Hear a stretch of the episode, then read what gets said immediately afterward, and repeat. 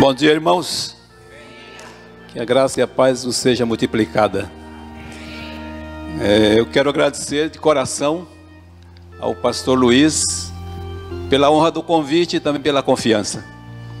É, trago um abraço fraterno da Igreja Batista Peniel de Salvador, que tem uma relação é, fraternal muito grande com Caminhos da Sião. É, estou acompanhado de minha esposa, irmã Neuza, que também está conosco nessa manhã, graças a Deus por isso, e que Deus fale ao nosso coração. Amém? Glória a Deus. Eu vou convidar os irmãos a abrirem suas Bíblias, acessarem suas Bíblias, é, no livro de Êxodo.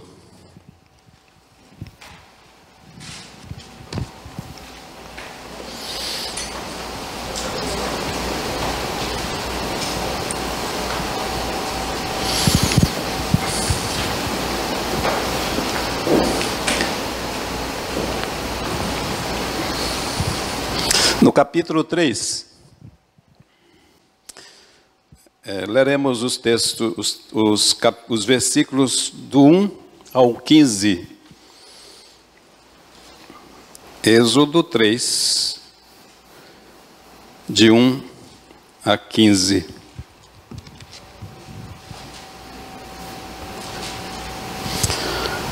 É, eu farei a leitura na Bíblia Pregação Expositiva os irmãos nos acompanham.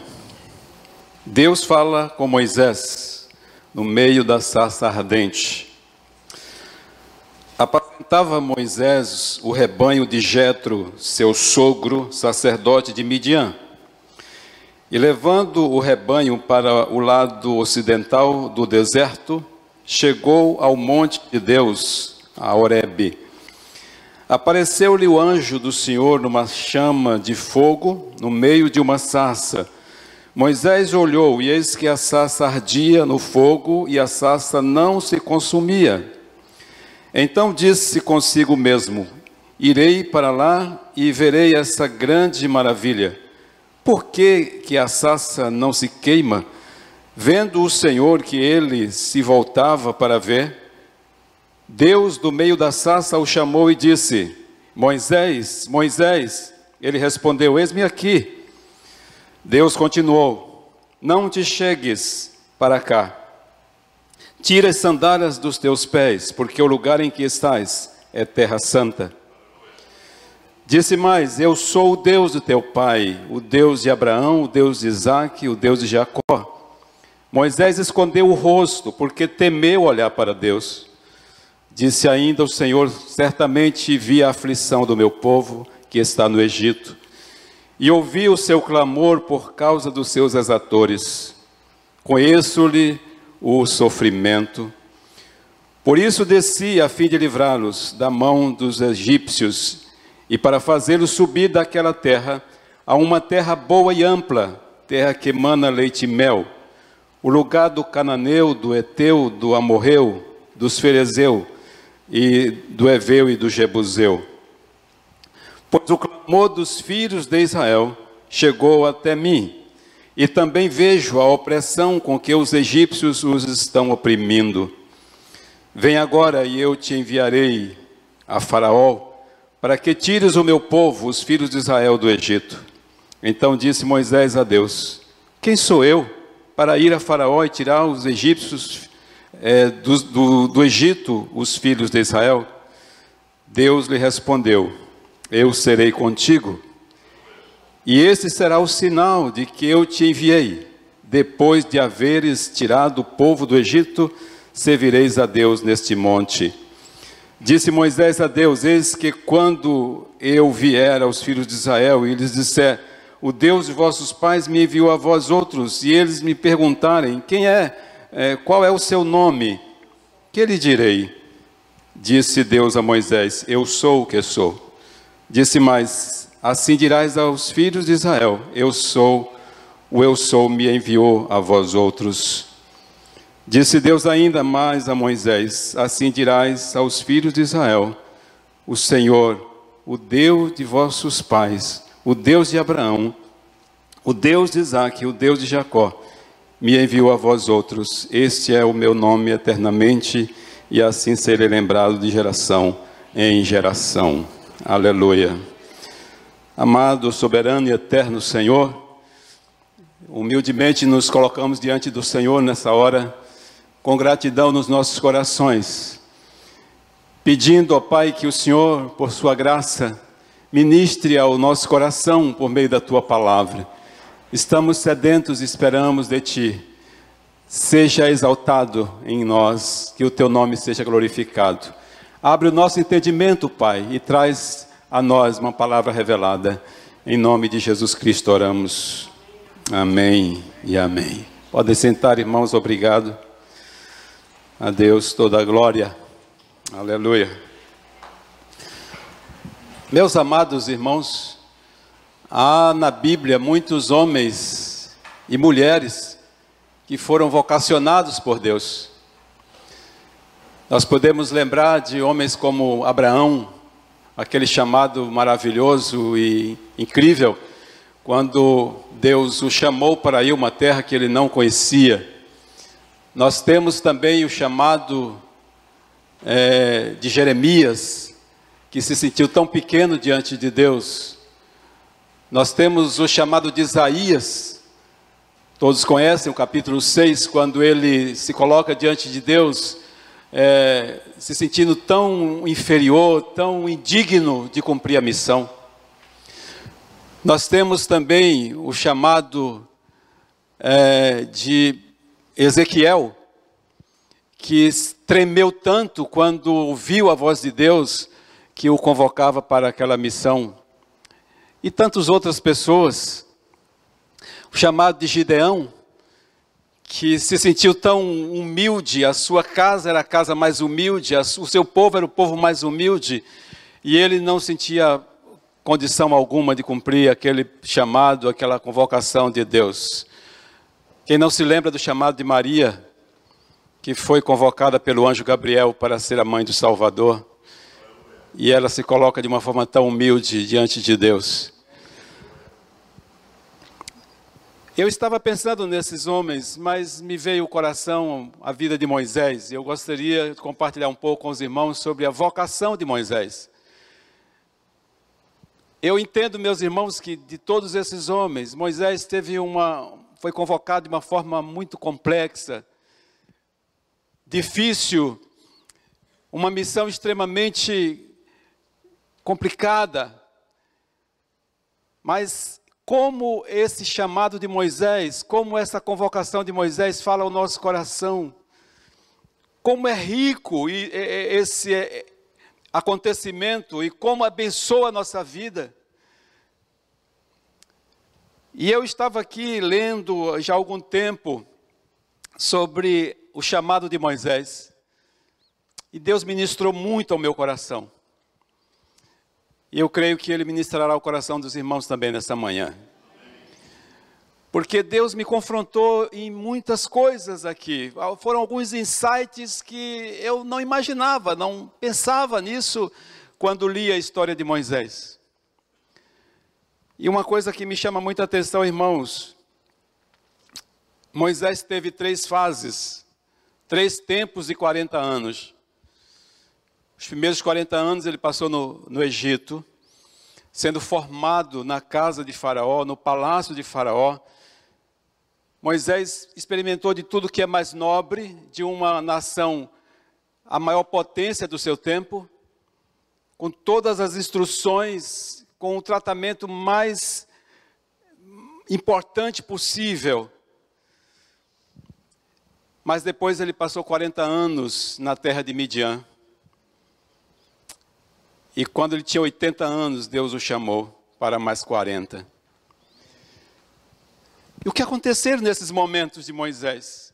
Primeira coisa, meus irmãos, que eu gostaria de destacar é a sua mãe, Joquebede.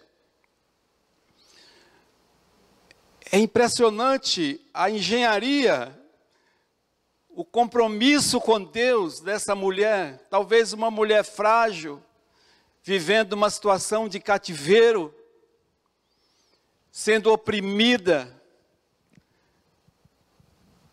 Joquebed viveu aquele tempo em que as mulheres não podiam gerar filhos homens, Então, cada um menino que nascia tinha que ser morto.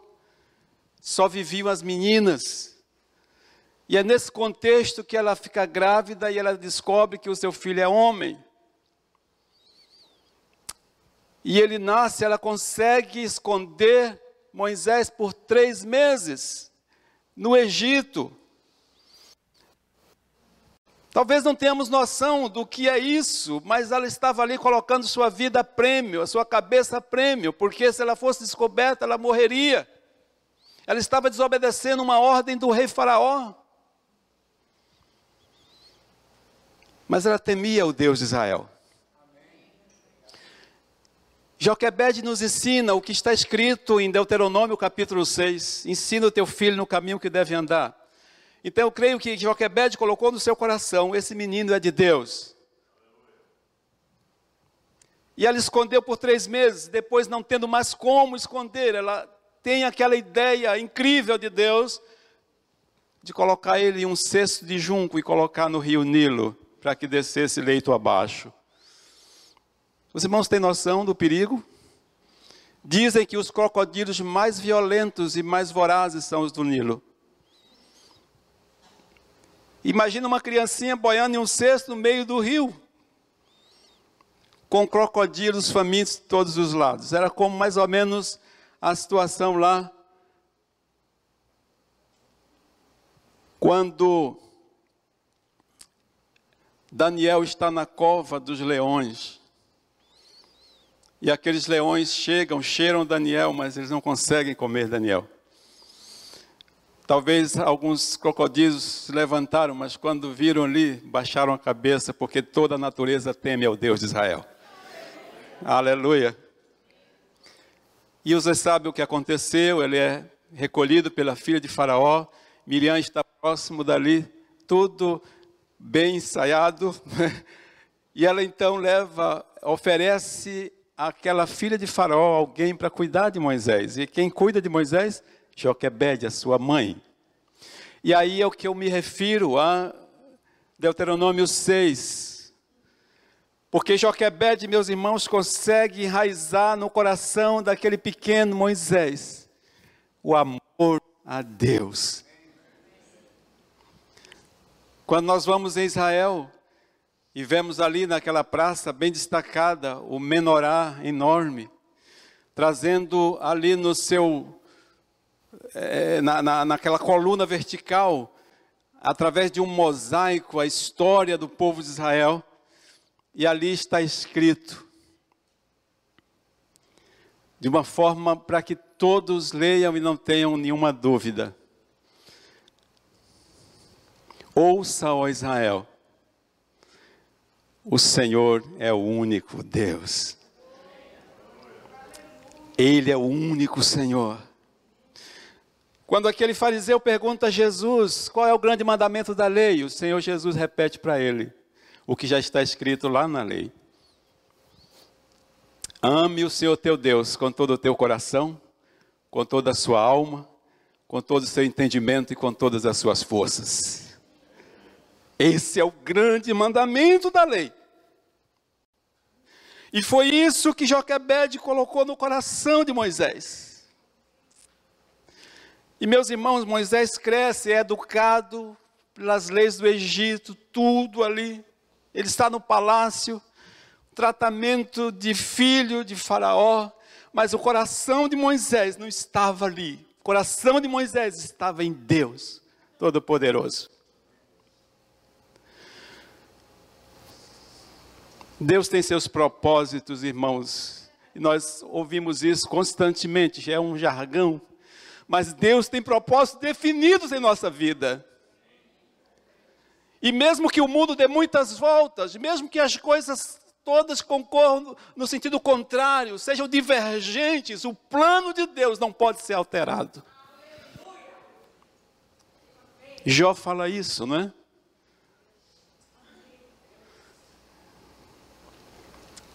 Senhor, eu sei que os teus planos não podem ser frustrados.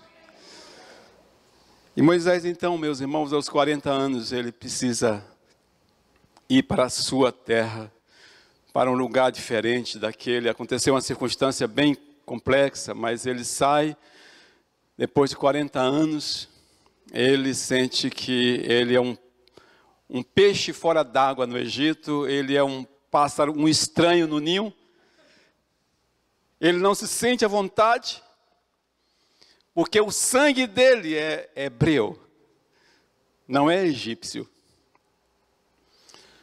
E então Moisés sai, a sua segunda fase, o segundo tempo da sua vida, da sua história. Ele vai para Midian.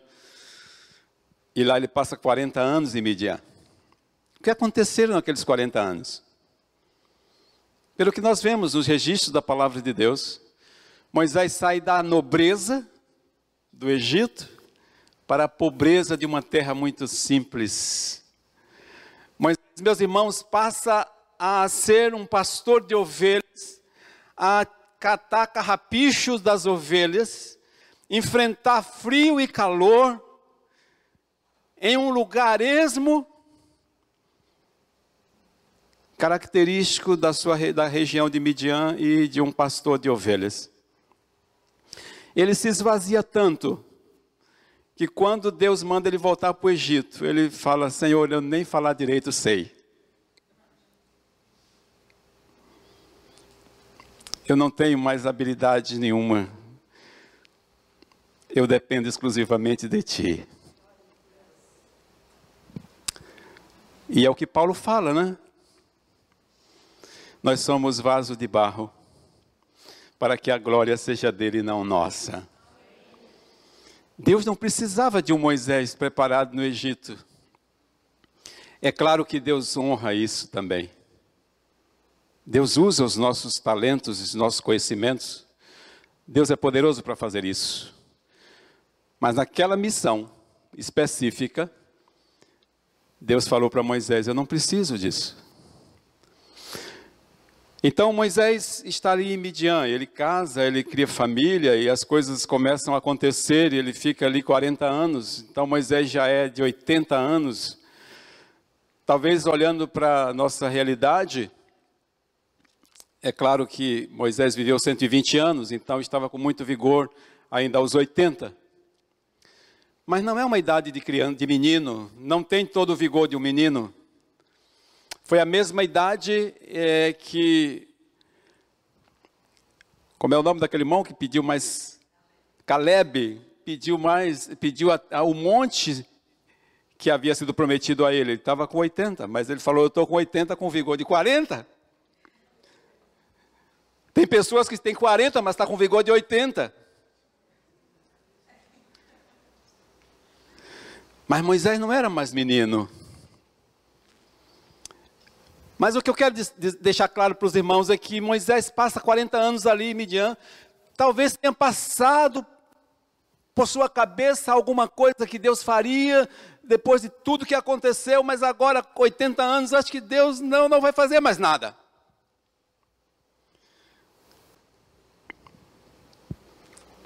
Deus não é filho do homem para que se arrependa. O que Deus fala, Deus cumpre. O que Deus falou com você, Deus vai cumprir. O plano de Deus para o seu coração é intocável. Ninguém pode mudar. E aí, aos, 40, aos 80 anos, ele está pastoreando as ovelhas, levar, levou as ovelhas. Nós vemos que ele levou as ovelhas para um outro lado, e as ovelhas começam a pastar e acham algum capim novo por ali.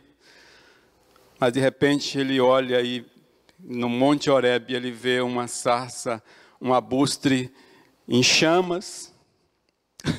E aquele abustre não se consome. E ele se aproxima para ver o que é aquilo, que coisa maravilhosa é essa, negócio estranho, não, não se consome, está queimando já há algum tempo. Mas quando ele se aproxima, a voz do grande Deus brada e não se aproxime. Tira a sandália dos seus pés. Você está em um lugar santo. Oreb é um monte de Deus. Irmãos, isso me fala muito ao coração. Porque o nosso Deus exige reverência de nós. que somos tão pequenos e simples. E o que nos chama atenção também é que Moisés prontamente ele se coloca diante de Deus e ele, ele, ele conheceu aquela voz. Foi a respeito dele que ele aprendeu seus primeiros 40 anos ali com a sua mãe, seus primeiros 10 anos talvez, não sei quanto tempo Moisés ficou com Joquebede, mas ali ele implantou no seu coração que o Deus de Israel é aquele Deus que se manifesta, aquele Deus que exige temor, reverência. E ele então naquele momento, eu creio que vem tanta coisa à sua mente. É Deus falando, e eles não apenas tira as sandálias, mas ele cobre o seu rosto imediatamente. Ele não consegue contemplar aquele que fala com ele. E Deus, então, meus irmãos, dá a Moisés a tarefa que ele teria que exercer. Que difícil tarefa. Que desafiadora missão. Deus chama Moisés para ser o líder do povo, ser aquele que vai retirar o povo do Egito, das mãos de, Moisés, de, de Faraó e levar o povo para a terra que ele havia prometido. Não apenas ali, naquele momento, mas essa, palavra, essa promessa já tinha sido dada lá atrás para Abraão. Por isso que Deus diz para ele: é o Deus de Abraão que está falando, é o Deus de Jacó que está falando, é o Deus de teus pais que está falando. Quando Deus fala isso, meus irmãos, é como se ele estivesse dizendo: é a respeito da promessa. Oh, irmãos, como é profundo a promessa de Deus. E eu desafio você nessa manhã, meus irmãos, me permita, pastor Luiz, mas eu desafio a mim mesmo, a você também. Permaneça firme na promessa. Não desista da promessa.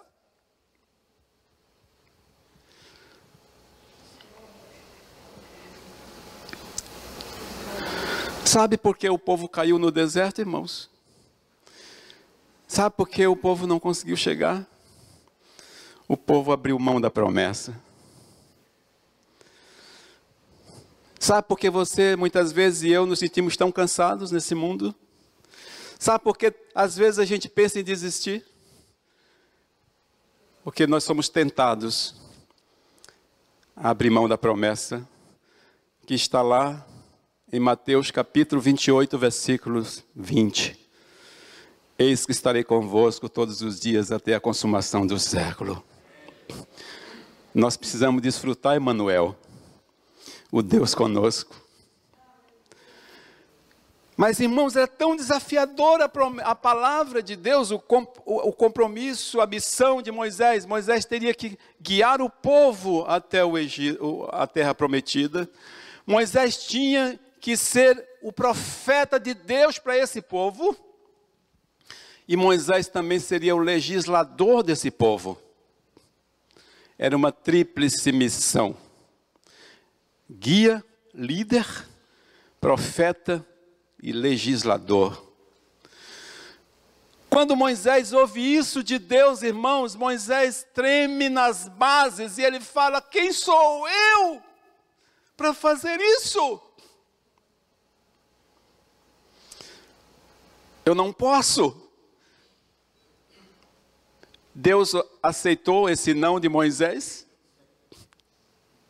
Em hipótese alguma, Deus nem tanto não aceita, como Deus o encoraja e Deus fala para ele: Não é você, eu irei com você. Aleluia.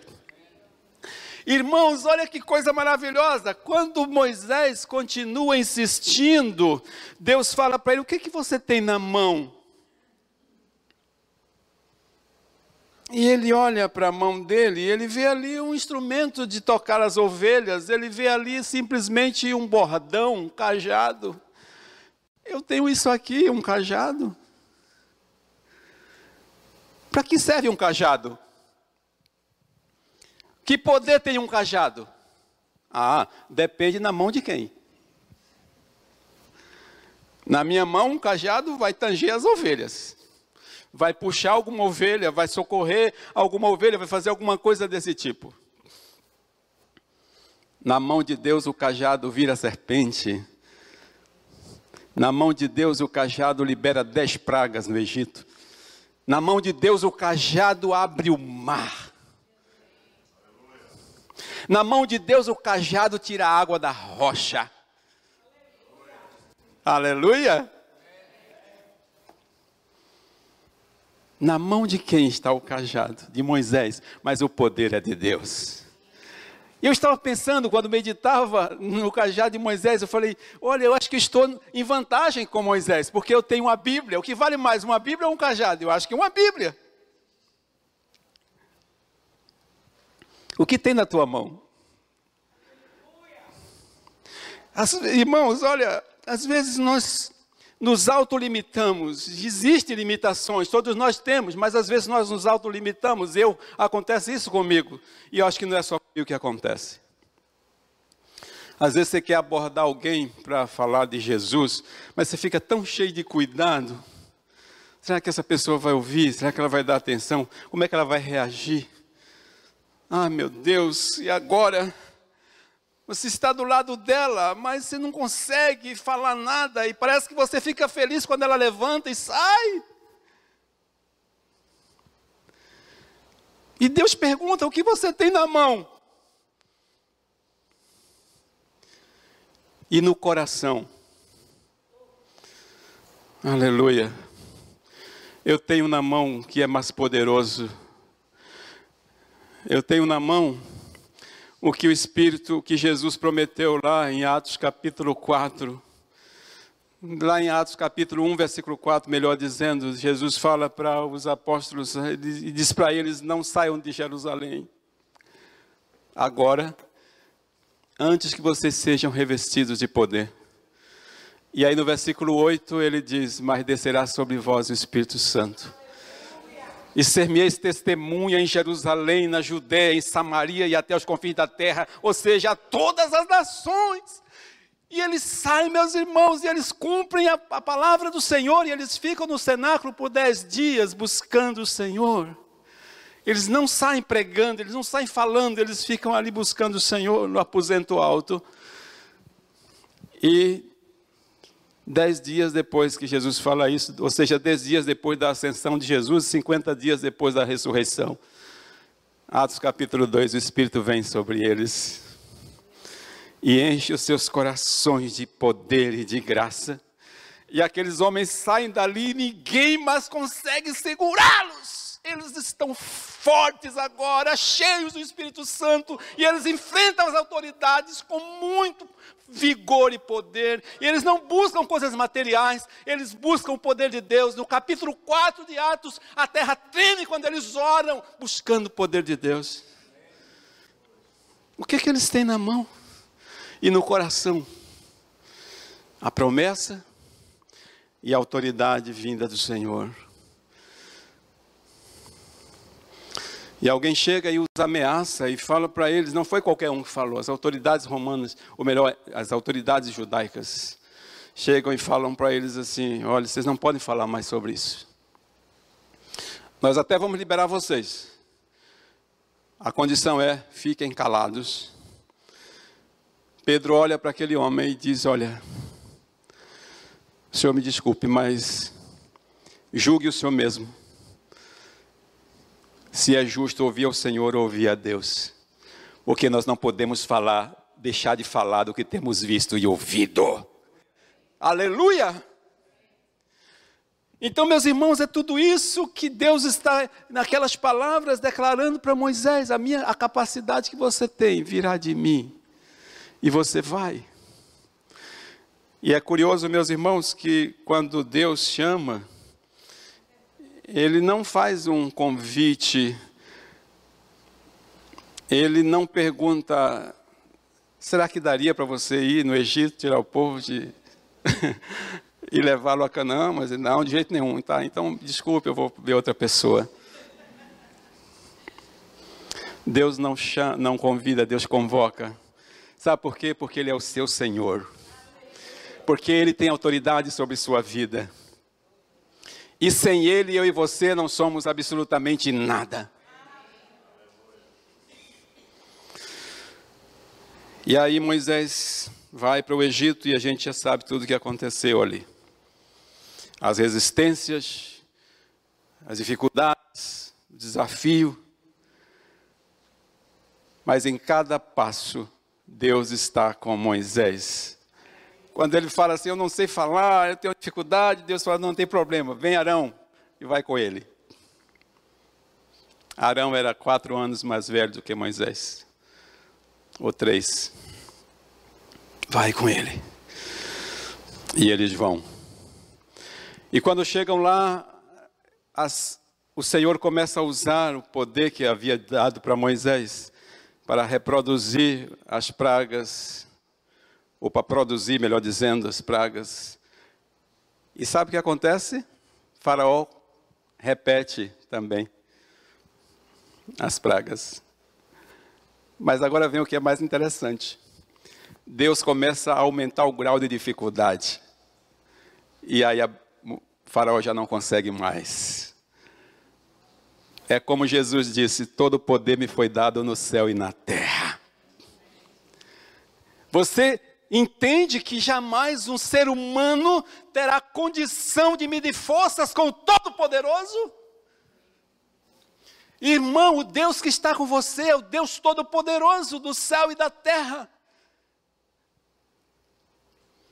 Então, simplesmente Moisés tinha que chegar no Egito e dizer: Olha, ele mandou.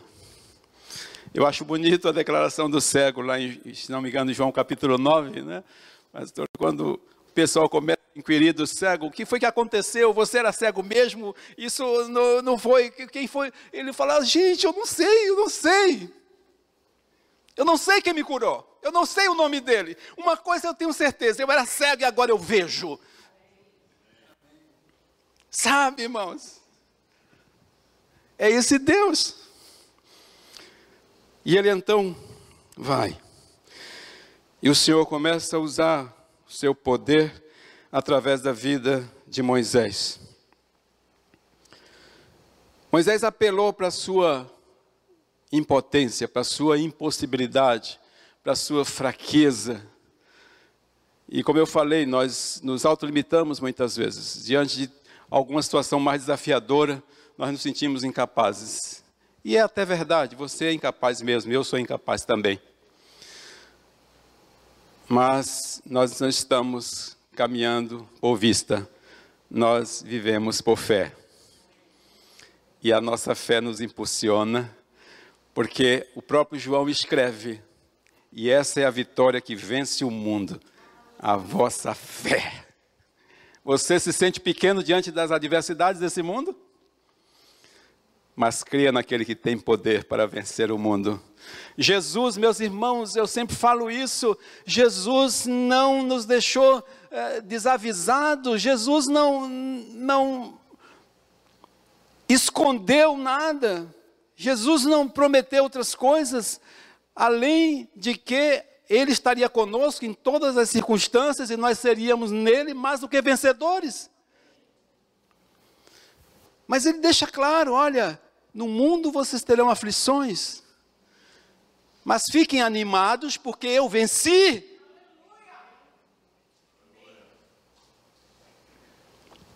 É normal você pensar na sua limitação.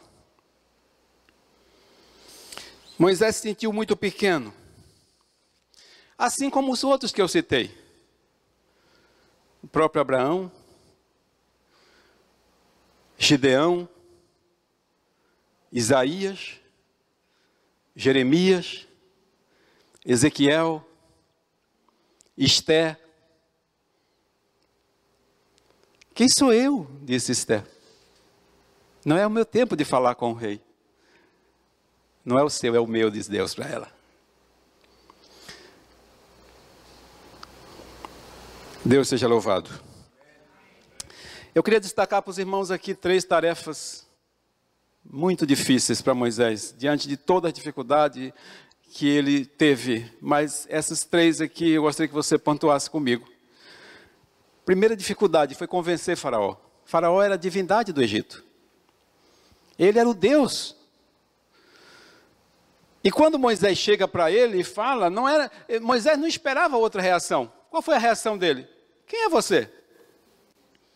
Que Deus? Não sei quem é você, não conheço seu Deus e não vai sair ninguém daqui. Irmãos, convencer Faraó a liberar o povo, a sua mão de obra, isso é loucura.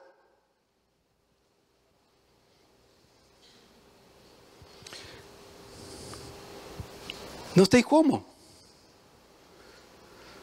Segunda tarefa muito difícil: convencer o próprio povo. Irmãos, olha só, o povo está ali acomodado, o povo está sofrendo, o povo está no cativeiro, as coisas estão complicadas, mas o povo está ali, suas casas estão ali, seus filhos estão ali, tudo está ali, os seus rebanhozinhos estão ali, está tudo certo. Aí Moisés chega e fala assim: Eu vou tirar vocês daqui, vou levar para a terra do Egito, ou para a terra prometida. Onde é que fica? Olha, lá é a terra dos Jebuseus, dos Perezeus, dos Ferezeus, dos Zeus, um de Zeus que tinha lá. Tudo má fama aquele povo lá. Era uma loucura. Isso ficou provado quando ele manda os espias lá. Lá só tem gigante. as notícias que nós temos, que chegam aqui para nós, é que aquele povo come gente viva lá. Destrói todo mundo, estão poderosos. Os anaquins estão lá. E você quer levar gente para lá? E nós vamos por onde? Tem trem aqui para levar todo mundo? Não, a gente vai andando pelo deserto mesmo. Tem mar vermelho para atravessar, tem tudo que você possa, mas Deus está mandando a gente ir. Mas é simples convencer? É muito difícil, gente. Convencer esse povo a sair de lá. Outra coisa, Moisés saiu de lá como fugitivo. E o povo, os hebreus sabiam. Deixa eu falar uma coisa para os irmãos. Quando Moisés matou o egípcio, antes dele cometer o crime, ele viu que o egípcio estava maltratando o hebreu e ele falou: É o meu povo. Aí ele olha para um lado para ver se tem alguém, olha para outro para ver se tem alguém, olha para trás, não vê, não vê ninguém. E ele vai lá, pá, ele mata o Egito e esconde. O egípcio esconde. Só que ele esqueceu de olhar para cima. Sabe? Os olhos do Senhor estão em toda parte e vê todas as coisas. E aí Moisés acha que está tudo tranquilo, que ninguém viu, está tudo certo, e ele continua. E de repente tem dois hebreus ali discutindo um com o outro, e aí ele chega, gente, para com isso, vocês são irmãos. Aí o hebreu fala para ele assim: Uau! Você quer matar a gente também como matou o egípcio? Quem contou? Além de Deus, teve mais alguém que viu, viu, pastor? E ele então, quando percebe que a coisa já se tornou pública, que as pessoas sabiam do que aconteceu, ele vai embora e foge. E agora ele volta. O povo vai confiar? Não, nós sabemos que você fugiu daqui porque matou um egípcio e agora você volta para levar a gente. É fácil? É muito difícil convencer o povo. E como foi realmente difícil? Porque quando ele fala para Faraó, o que acontece é que Faraó aperta mais o povo ainda. E o povo volta-se para ele, pra, contra ele e contra Arão, e fala: O que, é que vocês vieram fazer aqui? A coisa estava ruim, agora ficou pior, vocês agravaram tudo. Deus continua no negócio. Deus continua no plano. Amém? Agora, tudo bem que ele convenceu o Espírito Santo, Deus, né? Convenceu o faraó, liberou o povo. Tudo bem que Deus usa ele e ele convence também o povo a acreditar e a sair, mas agora vem o terceiro ponto. Ele tirar o Egito do coração do povo. E meus irmãos, isso ficou muito claro lá no deserto. Não é fácil tirar o Egito das pessoas. Porque quando ele chega lá no deserto, o primeiro obstáculo que tem, o que, é que o povo fala? Você é louco? Será que não tinha sepulcro lá no, no Egito para enterrar todo mundo e você traz a gente para morrer aqui no deserto? Olha, lá tudo bem, estava ruim, mas nós tínhamos cebolas para comer, nós tínhamos alguma coisa para comer, nós tínhamos coisa para beber, estávamos morrendo, mas tinha alguma coisa, agora aqui não tem nada. E o coração do povo continuava no Egito. E na primeira oportunidade o povo tenta voltar para o Egito. Não é fácil tirar o mundo do povo, não é fácil tirar o Egito das pessoas. Porque aquele, aquele povo, meus irmãos, apesar de libertos, conservavam o coração de escravos, os hábitos de escravos. Meu pai usava burros e jumentos para transportar as cargas. Eu nasci, cresci montando em jumento e burro sem cela, sabe? No pelo mesmo. E corria como um passarinho lá em cima e não caía. Negócio interessante. E meu pai tinha um negócio que ele falava assim: olha, burro de cangaia, aquele aparelho que bota, né? Não quer cela. A cela é um instrumento ali mais confortável, que você coloca no lombo do animal, ajusta tudo direitinho, fica muito confortável. E as pessoas montam e não, não fere. A, a cangária, que eles chamam, é, é de palha, e aquelas palhas ferem as costas do animal e fazem feridas enormes. Mas se você bota a cela no burro, ele acha estranho, porque ele aprendeu a andar de cangaia. Infelizmente, meus irmãos, há esse comportamento nas pessoas. Elas têm dificuldades de desfrutar do melhor de Deus. O Senhor tem o melhor para nós. Isaías declara isso, né? Vocês podem comer o melhor dessa terra. Louvado seja o nome do Senhor. Então Deus, meus irmãos, diante de toda aquela dificuldade, Deus se apresenta para Moisés e diz para ele: Eu sou o Senhor. É isso que se vai dizer para o povo de Israel. E aí, baseado na presença, no poder, na autoridade de Deus, tudo vai acontecer. Ele vai tirar o povo do Egito, ele vai conduzir o povo pelo deserto, ele vai convencer o povo a seguir, ele vai também conseguir tirar o mundo do povo, o Egito do povo, não por sua força, mas pela força e pelo poder que há no Senhor.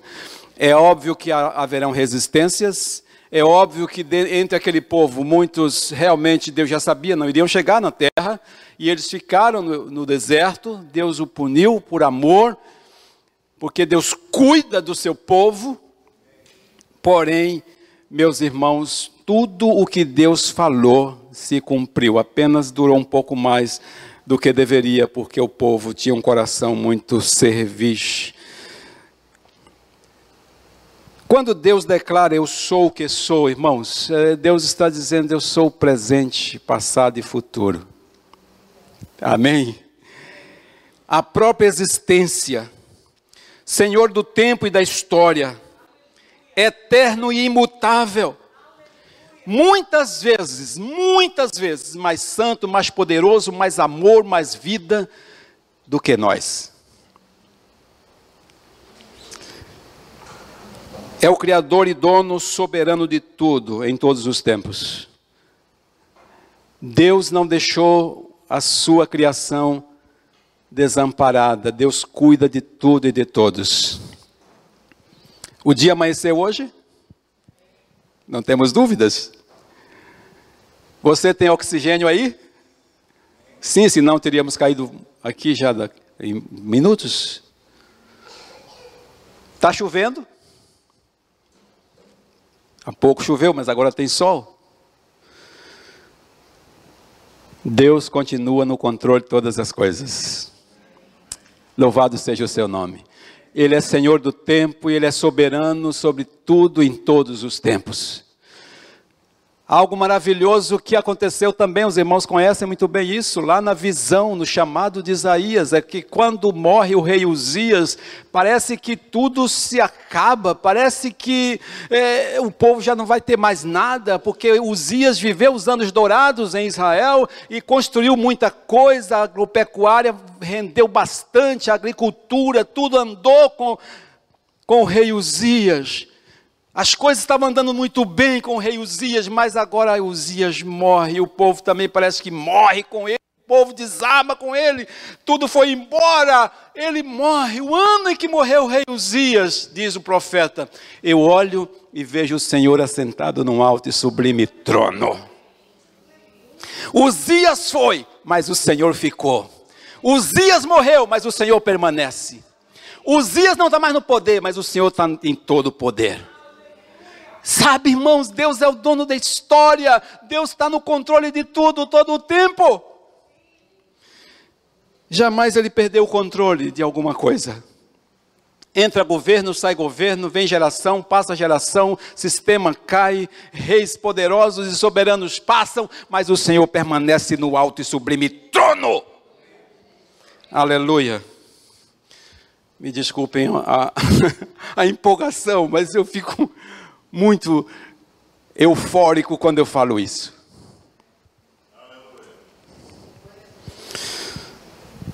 Agora, meus irmãos, eu queria falar um pouco mais direto ao meu e ao seu coração. Deus chamou esses homens, nós falamos, Deus convocou homens e mulheres. A Bíblia registra isso, mas Deus continua convocando homens e mulheres hoje? Claro. Claro que Deus continua. Sabe por quê? Ele é o mesmo ontem, hoje e eternamente. Seu plano de salvar continua ativo, assim como no Egito há um povo clamando por salvação. O, olha que coisa que nos chama atenção aqui, no texto que nós lemos, capítulo 3. Disse ainda o Senhor: Certamente, versículo 7, vi a aflição do meu povo que está no Egito e ouvi o seu clamor por causa dos seus exatores, conheço-lhe o sofrimento. Deus sabe tudo o que se passa. Deus não está alheio a absolutamente nada. Deus conhece todas as coisas e Deus continua chamando homens e mulheres, convocando homens e mulheres para a missão de reconciliar, de trazer homens e mulheres para a sua presença. Agora, as coisas se repetem. Eu não, não acho que seja é, 100% assim, mas dizem que nada se cria, tudo se copia. Eu acho que muita coisa realmente se copia. Porque as coisas, elas mudam de tempo, mas elas se repetem com outras roupas, com outras características. Por exemplo, a tarefa de tirar as pessoas do mundo continua tão difícil como Moisés teve dificuldade de tirar o povo lá do Egito. Por isso que o Senhor fala, através de, é, lá no livro de Atos, capítulo 1, versículo 8: vocês vão ser, receber poder ao descer sobre vocês o Espírito Santo, e vocês serão minhas testemunhas, mas a partir do poder do Espírito Santo. Por isso, não saiam de Jerusalém ainda. Continua difícil você tirar as pessoas do mundo. E o próprio Jesus falou: essa vai ser uma missão específica do Espírito Santo. Ele convencerá o homem do pecado, da justiça e do juízo. Então não fique triste quando você fala para alguém, essa pessoa vira a cara, ou bate a porta é, atrás de você. Ou muitas vezes ignora completamente ou até lhe xinga. Não é você que vai convencer. É o Espírito Santo que convence. O sistema desse mundo, meus irmãos, busca de todas as formas tornar o evangelho desacreditado.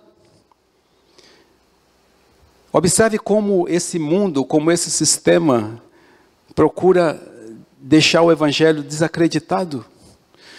Como os escândalos, eles, eles tomam uma proporção grande e, e esse mal é potencializado nas mídias.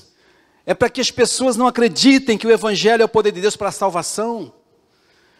O mundo conspira contra e as coisas acontecem no sentido de que os cristãos não são confiáveis. A igreja do Senhor nunca foi benquista no mundo. É assim que funciona. O Evangelho, meus irmãos, é a contracultura desse sistema. Mas quem falou isso foi Jesus Cristo. Em João 17, Jesus declara: eles não vão gostar de vocês. O mundo não vai abraçar vocês. E se abraça, toma cuidado, tem alguma coisa errada. Jesus falou: eles não amaram a mim, então não vão amar vocês.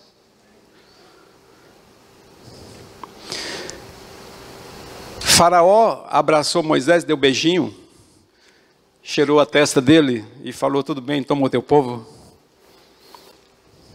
Assim as coisas se repetem. Outra coisa, a tarefa de convencer as pessoas é muito difícil. Tirar do Egito, convencer as pessoas. E eu digo para os irmãos, é difícil muitas vezes convencer o nosso próprio povo.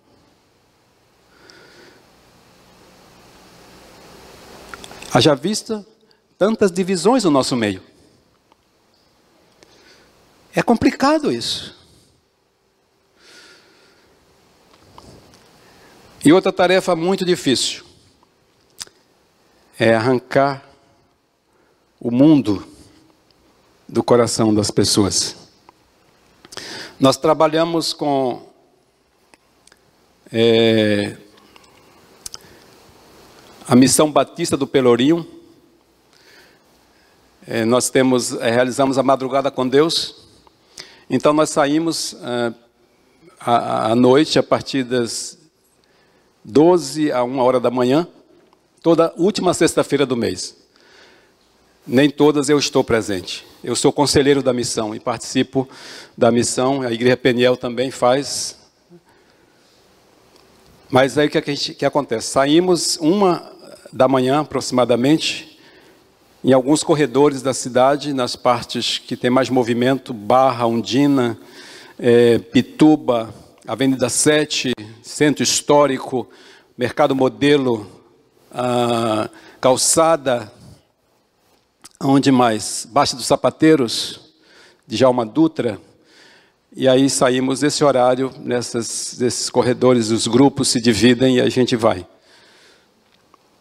É o momento mais difícil e mais crítico para a cidade.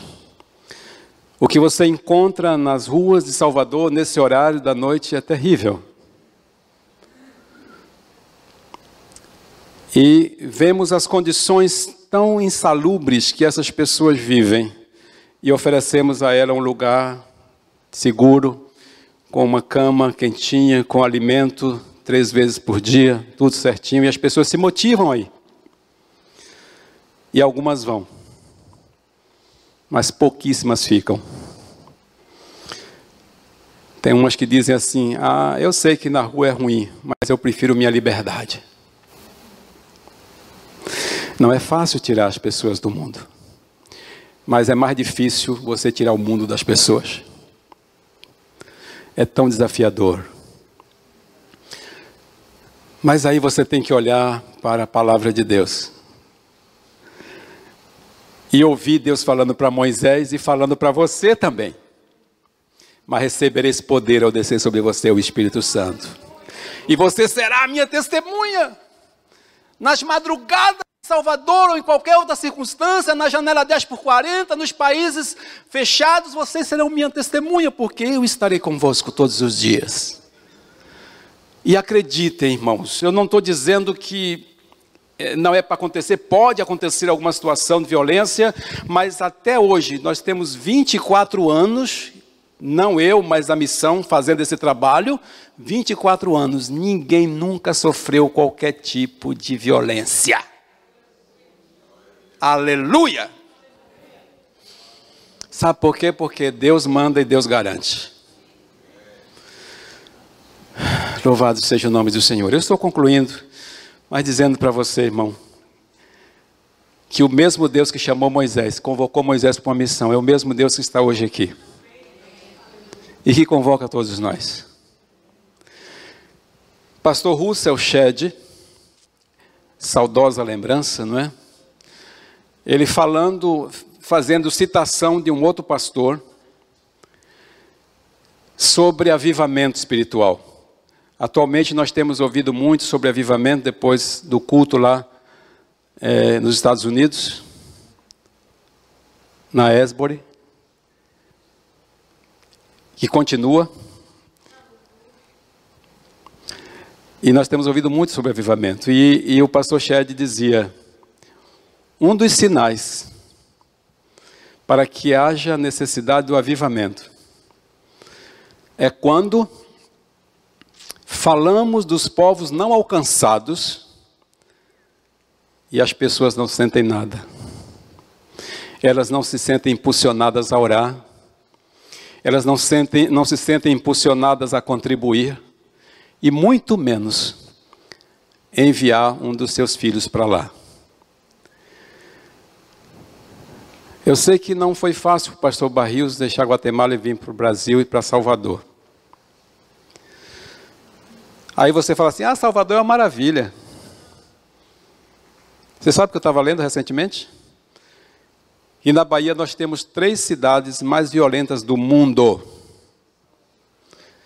Salvador, Feira de Santana e Vitória da Conquista. Você não tem noção. E eu sei que cada um aqui teria um testemunho, né, uma situação bem complicada para contar sobre Salvador e o nosso também, eu e minha esposa também. Mas Deus trouxe o pastor Luiz, a irmã Fabíola, sua família. Deus tem movido corações para irmos aos povos não alcançados. E você tem a garantia que Moisés teve: eu vou com você. Eu quero concluir lendo, por favor, abra sua Bíblia em Mateus capítulo 28, eu já citei, mas vamos ler. Mateus 28, 18 a 20. Mateus 28, 18 a 20. Diz o seguinte: E Jesus, aqui é Jesus ressurreto, após a ressurreição. Jesus, aproximando-se, falou-lhes, dizendo: Toda autoridade me foi dada no céu e na terra. Ide, portanto, fazer discípulos de todas as nações, batizando-os em nome do Pai, do Filho e do Espírito Santo, ensinando-os a guardar todas as coisas que eu vos tenho ordenado.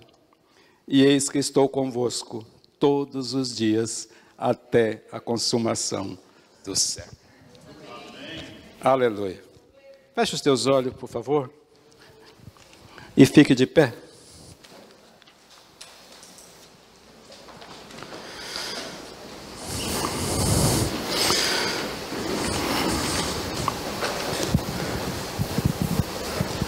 Quando falamos em povos não alcançados, é claro que existem situações muito complexas hoje no mundo e países completamente fechados para o Evangelho. Nós temos 25 países hoje que oprimem cristãos numa situação de extrema perseguição. E nós temos mais 25 países que estão vivendo uma opressão severa. São 50 países cadastrados. É muito difícil essas pessoas. Mas nós temos também, meus irmãos, na nossa realidade, povos não alcançados.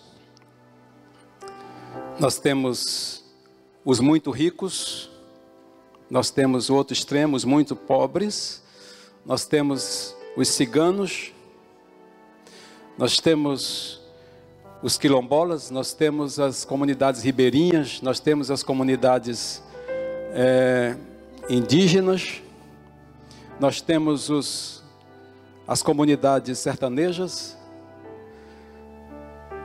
Inclua nas suas orações esses povos. Senhor, nós colocamos diante de Ti a nossa vida. Nós não somos de nós mesmos. A nossa vida está em Tuas mãos, ela pertence a Ti, exclusiva.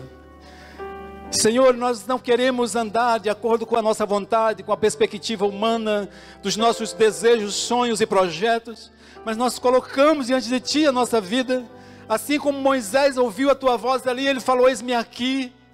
E depois ele tenta recuar, mas o Senhor dá a sua promessa, e o Senhor o encoraja, e o Senhor lhe dá a garantia da sua presença. Amado Deus e eterno Pai, nós nos colocamos nas tuas mãos para sermos verdadeiramente tuas testemunhas, onde quer que o Senhor queira nos mandar.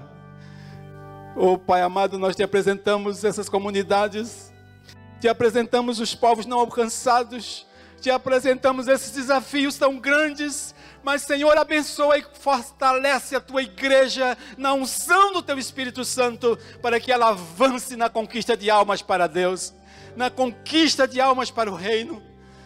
Que a tua obra seja feita, Senhor. Que o teu nome seja exaltado e estabelecido. Que almas, Senhor, se rendam a ti.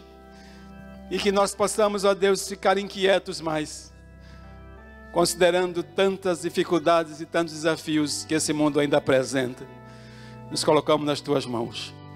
Te agradecemos e te oramos e te pedimos perdão. Em nome de Jesus Cristo, teu filho amado, que vive e reina para sempre.